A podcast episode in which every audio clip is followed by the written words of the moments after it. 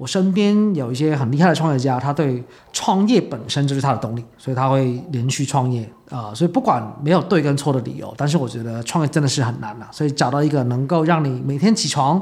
都会很兴奋去上班的这个理由是蛮重要的。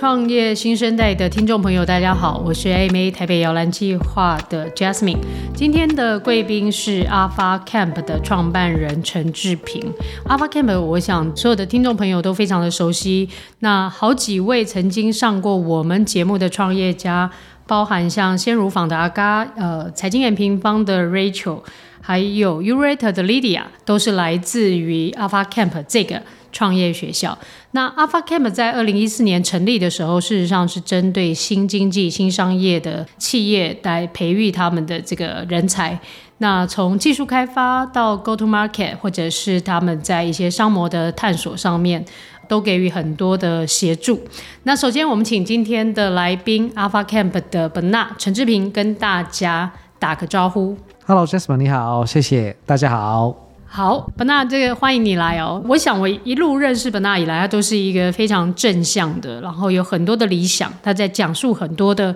事情的时候，都是条条是道的。那我倒是想问一下，因为我知道这个在创业之前，那个呃，本纳其实事实上在很多的管顾公司待过，而且都是一些国际级的。那但是选择创业这条路，跟你自己过去的这个工作经验有没有什么样的前因后果？中间有一些联动的影响？可以跟我们的听众朋友做分享。我觉得这个整个，其实我开始从学校毕业的时候，从来没有想过创业了。我觉得创业就是一些很厉害人在做的事情。但是随着我的职业发展，有几个只有几个点吧。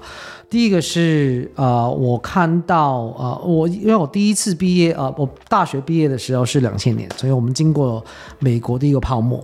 然后后来在那段时间发现，你的职位做得多高多好的话，你最后我们那个时候很多人 lay off，发现你的职啊不是你掌控的，大市场也好，或者是我觉得你的公司你的主管做了个决策，你可能就是从不管你工作多少年都好，你都会突然有一天没有工作。我觉得第一个。那另外一个是我在跟后来在跟企业做顾问的时候，也慢慢发现我自己对我在做的事情啊、有蛮重要的期待，就是说我的确希望能够做到一些我自己觉得有意义的事情。所以根据这两个，我觉得第一个，如果你在大企业。工作的话，到底其实最后你的职涯都不是你掌控的。然后第二个是，哎，我觉得我有一些我想完成的事情，所以这两个原因加起来，我后来就选择了尝试去创业了。我觉得听起来是大企业有一些不可控的因素哦，但是想到 Alpha Camp 这个题目，现在这个定位，感觉又还没有直接的正相关。这中间有什么样的转折，让你有这个启发，选择了 Alpha Camp 这个题目？所以 Alpha Camp 是我几次创业失败之后啊、我后来去了美国一个 Coding Boot Camp 啊、因为当时我发现我如果要做一个跟网络跟软体有关的创业，我需要懂这个外的技术。我背景是 Double E 的，我是那个半导体工程师，right？所以硬体我熟，但软体我不熟。那那个时候就。几次失败之后，就觉得哎，我要去学这个东西。那同时，我后来也发现我自己对教学有兴趣，所以我就去了一个美国的 Coding Boot Camp。那三个月学习下来，发现两个自己很喜欢的点，一个是发现这个教学的模式或者这种那种性类型的学校单位，的确能够真的做到影响力。我们当时还蛮多在美国的时候，很多同学成功透过这样子的教学能够转职。或者打造自己的产品去创业，所以第一个，然后第二个，我也发现我自己对整个过程教学，或者是我很喜欢在一个学校的环境，所以那个时候从美国回来，就觉得啊我要创办一个这样子的一个呃新世代的学校，就是透过教授啊、新进制的一些技能来帮助人们达到他们的职业的理想。它终究是想法是一件事。那终究在台湾落实的时候，我相信还是会有一些区域性啊，市场上面碰到的问题。在这个过程当中，一直到现在，二零一四年到现在，你碰到最大的挑战是什么？我觉得教育一一直都是最困难的，真的是怎么去 scale，怎么去规模化这件事情啊。我们一开始选择是不是一条平台的路，就是说我们自己对。自己打造的教学体验，对学生的体验，然后对他的成果，我们有蛮多的执着的，right？所以我们后来发现，要真的把一个人教会，把他有一个成果的话，其实从课程制作、课程营运等等啊，都需要自己做。所以我们一开始是以这个教学单位为定义的。跟一般的平台比起来，他们比较是更像一个出版跟通路的概念所以讲师是我们自己人啊、我们自己的团队也会去照顾、去带几千个，每年现在几千个学生啊、那怎么把这件事情再规模化，其实相对来说就是困难的。那我们两三年之前也曾经出过国。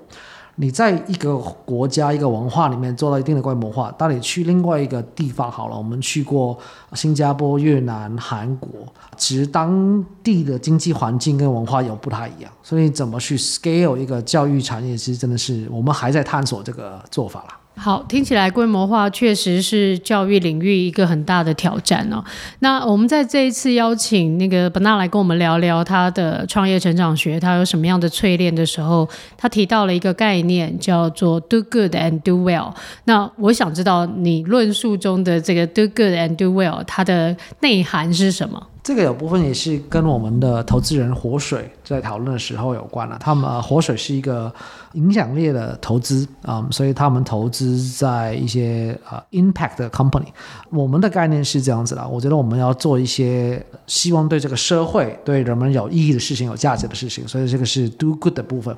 但是在过程当中，我觉得 AlphaCam 我们的团队，甚至我跟我的。个 co-founder 在过程中都需要有一定的 reward。过去身边还蛮多朋友在当老师或者是做一些 NGO 等的机构啊，发现你要做一个延续下去的影响力的话，如果你单是太理想或者单是把这个热情去燃烧，其实你很难撑很久的啊。所以我觉得一个有影响力的企业，它除了要发挥它的影响力，做到它应该做的 do good 之外，他需要他们自己的团队也好，创办人也好，投资人也好，啊、也需要有一定程度的 do well，就是他们也需要得到了回报，整件事情才可以被延伸下去。那我想问一下，在 Alpha Camp 的员工都知道你这个理念吗？然后你怎么把这样的想法，就真的是推展，能够透彻到贯彻到？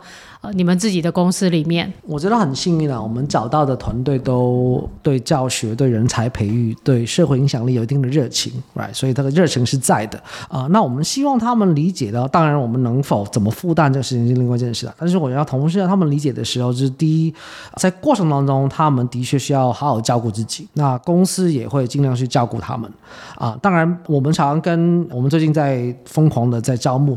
跟团队讲的是，我不希望那。这些人来是因为薪资，是因为金钱的报报酬，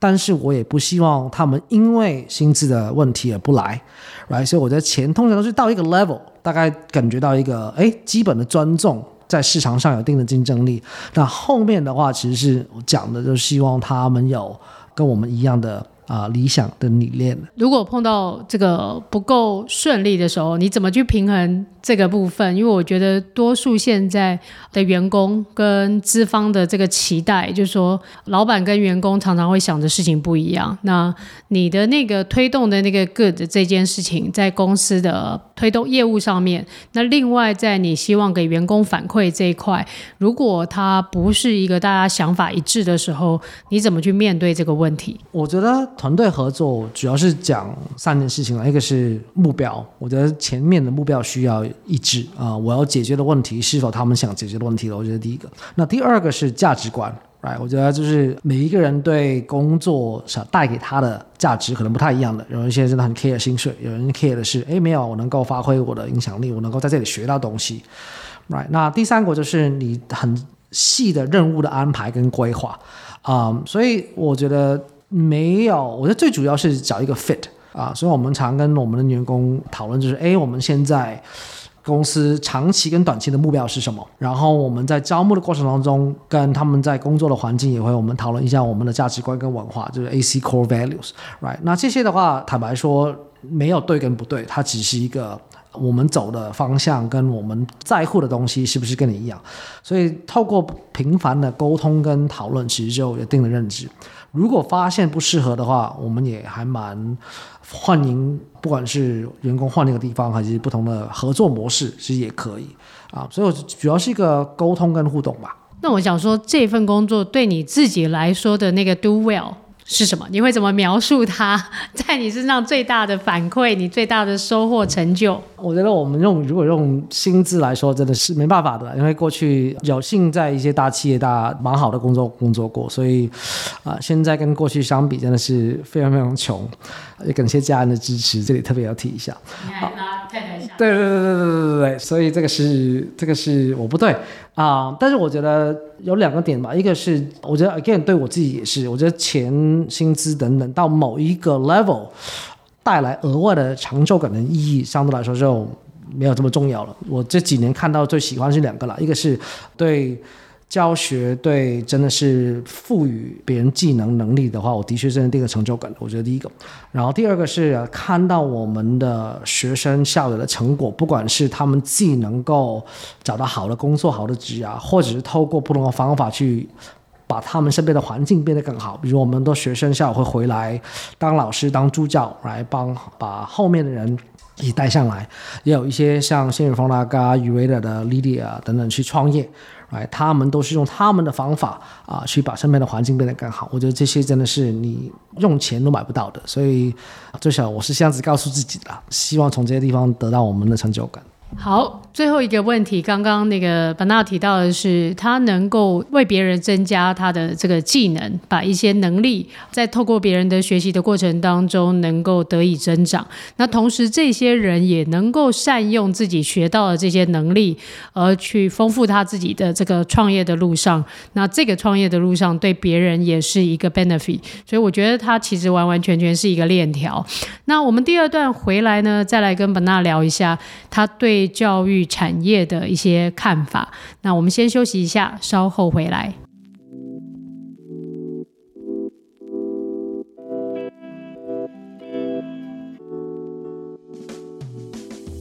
AlphaCam 是创新职涯的线上学校，透过城市教育，帮助人们建立在数位时代自我实现所需的技能、思维以及社群。课程主题涵盖软体职涯探索。全端网页开发以及资料分析，目前岁末更推出技术力跟职涯的双轨课程，助有决心明年转职工程师的朋友一臂之力，让你建立技术的同时转职更好落地。现在报名即享一千八百元优惠哦！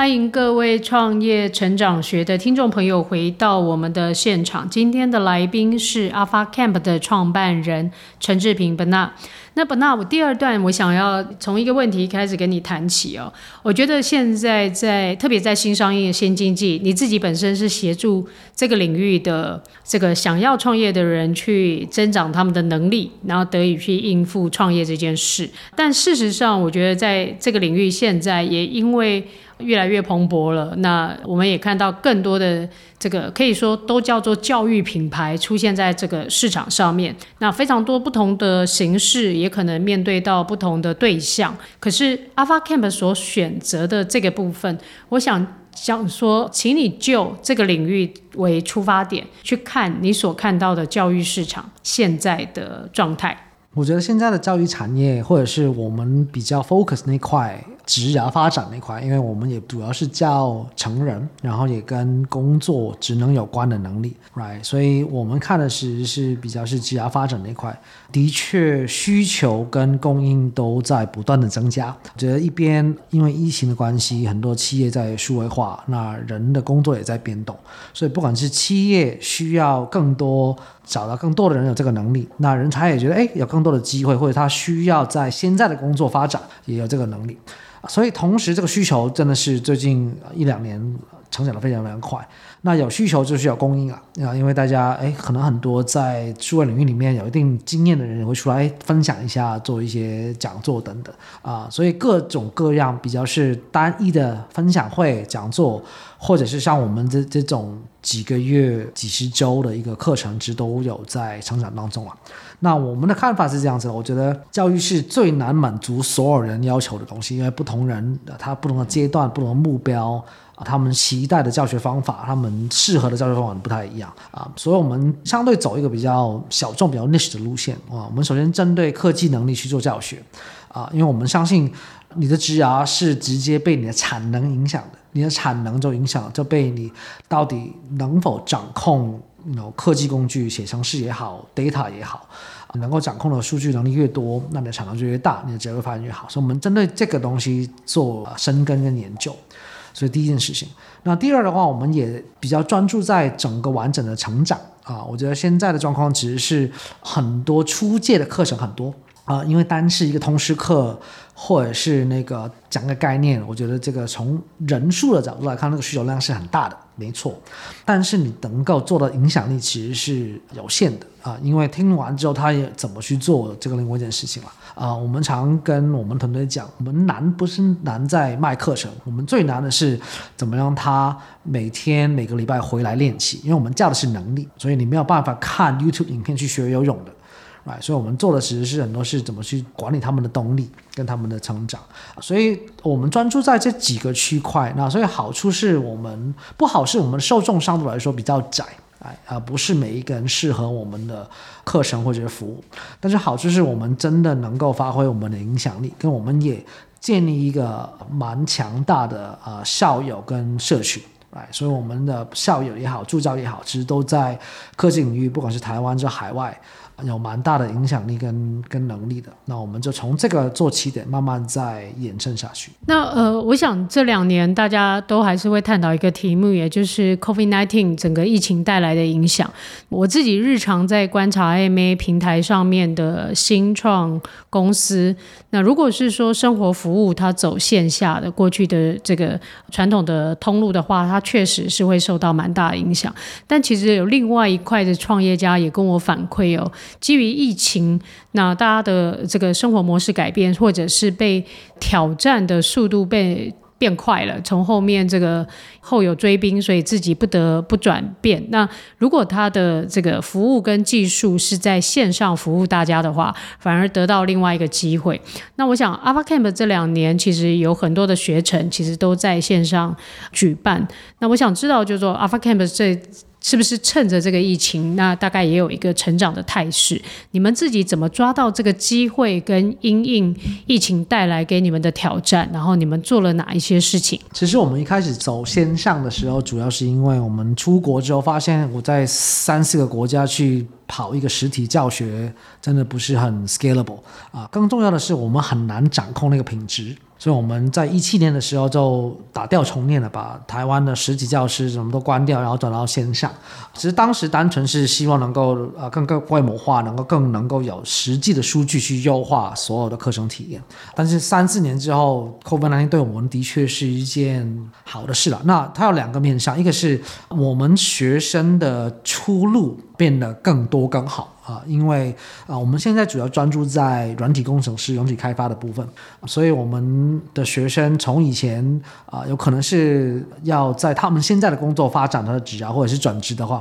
过去都是讨论怎么去转职，现在主要是跟他们讨论的是选哪个 offer，他们平均都拿到三四个 offer，然后毕业的薪资也涨了大概三十 percent 到五成左右了，所以我们学生的出路的确有很大的提升。那对我们的学生人数，对或者是对 Alpha Camp 的影响呢，的确是很正向的。但是我们比较跟一般的平台的成长没有这么快，没有这么，因为我们还是比较在乎那些学生能够长期回来，对他们来说真的。是一个他们需要长期经营的东西，所以有正向的影响，但是没有像其他的线上平台或者线上模式啊、成长这么快啊、所以 COVID-19 对我们的影响都是蛮正面的啊、首先啊、呃，先讲我们学生好了，我们毕业生的就职机会，他们毕业的时候的薪资都有非常非常大的增长啊。我觉得第一个是也是反映现在产业跟企业对。软体人才、数人才的需求变得很多，所以这个是我们蛮开心的事情。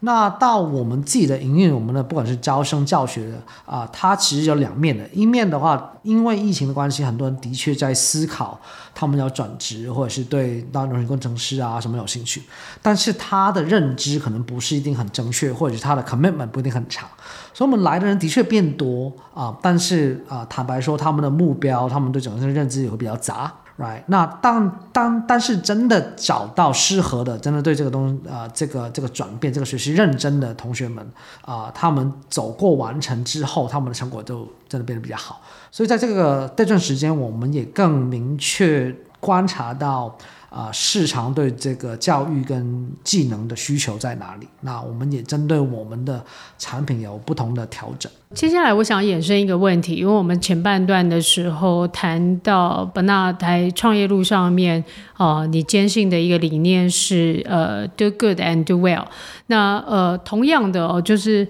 未来的 Alpha Camp。你可以想象，就是说未来三年，你期待把 Alpha Camp 带到一个什么样的一个目标，一个什么样的位置？那这个位置的过程当中，是否你可以怎么样去贯穿你所强强调的 Do Good and Do Well？我觉得从 Do Good 的角度来说，我们的确不断去思考我们能够发挥的影响力了。我们现在是比较一个小众的一个服务跟教学平台。嗯，所以单对我们能够帮助的学生，他们的对他们的影响还蛮庞大的。但是在整个产业或整个市场里面，啊、我们会期许我们自己有更大的影响力。啊、说实在话，人才培育有一个在台湾的另一个问题，就是我的瓶颈其实不在我的学生，我的瓶颈是在产业。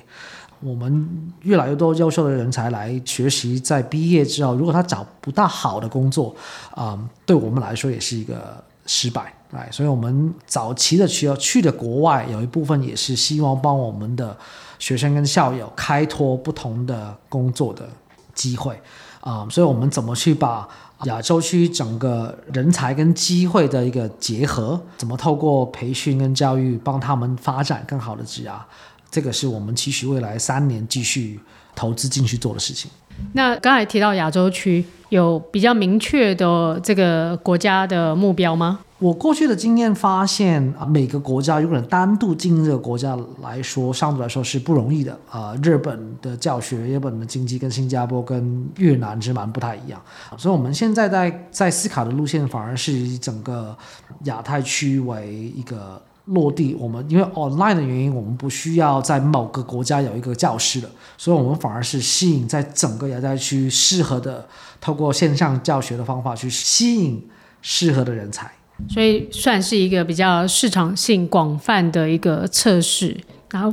那最后也请 Bernard 给我们同意在创业的这条路上，其他的创业朋友，你的建议。我觉得找到这个过程当中给你成就感、给你动力的东西非常重要了。我个人是比较一个比较理想性的人，所以我看到学生成果啊，或者是我想要做一些有益的事情，其实就有。我身边有一些很厉害的创业家，他对创业本身就是他的动力，所以他会连续创业。啊、所以不管没有对跟错的理由，但是我觉得创业真的是很难啊，所以找到一个能够让你每天起床都会很兴奋去上班的这个理由是蛮重要的。每天叫醒 Bernard 的是梦想，不是闹钟。好，应该是这样子的。好，今天非常感谢你收听创业成长学。今天的来宾是 Alpha Camp 的 b e n a。那一路上，我想从他的声音里头，你可以感受到他的这个理想性格，他的热情，然后跟执着的去做一件事情。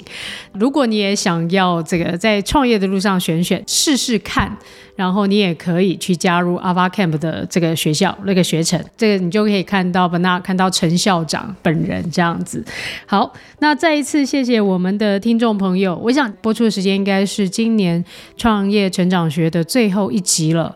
那很开心可以陪伴各位创业家这个一整年的时间，我们二十五集的创业成长学，那在创业新生代里头的露出，希望你会喜欢，也欢迎您可以在二零二二年继续支持创业新生代。感谢各位听众朋友的收听。